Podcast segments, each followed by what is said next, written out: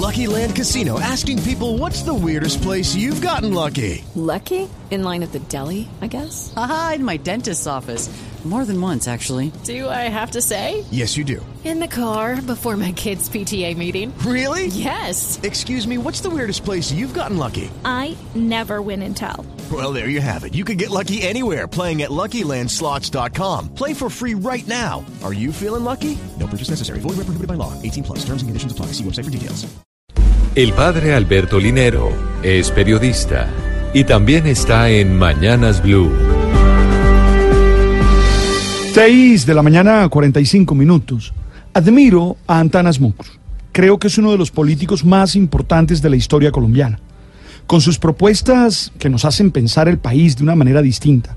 Con su estilo irreveren- irreverente y novedoso, siempre impacta de manera decisiva nuestra cultura política.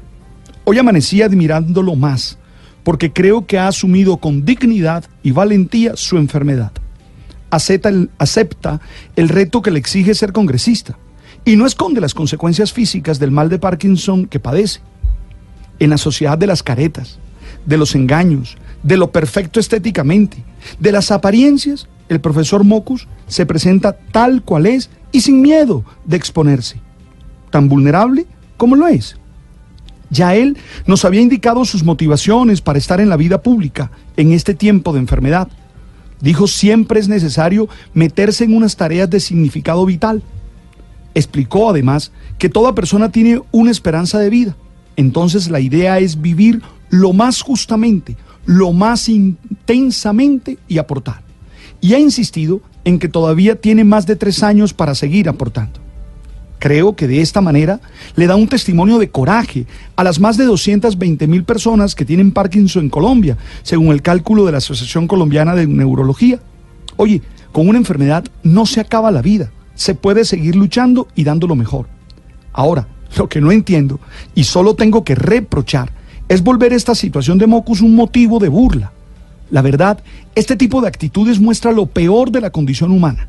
Sí, burlarse de la enfermedad de alguien no tiene ninguna explicación ni ninguna justificación.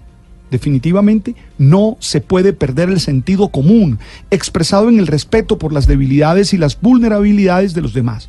Ey, que quede claro, no todo vale. Necesitamos tener claras las más mínimas reglas éticas para expresar opiniones, teniendo la tensión entre la libertad y el respeto por el otro. Pero aún más triste es que este tema se haya centrado en las redes sociales en esta situación y no en el hecho histórico que por primera vez los partidos de oposición usaron su derecho a la réplica gracias al estatuto de oposición. La réplica fue para la locución presidencial de Iván Duque por objetar a la JEP. La locución, como ya hemos dicho aquí, estuvo presidida por la representante de la Cámara, Juanita Gobertus, del Partido Alianza Verde. Ella se dirigió a todos los colombianos con mucha claridad y dejó unas preguntas y unas respuestas muy claras.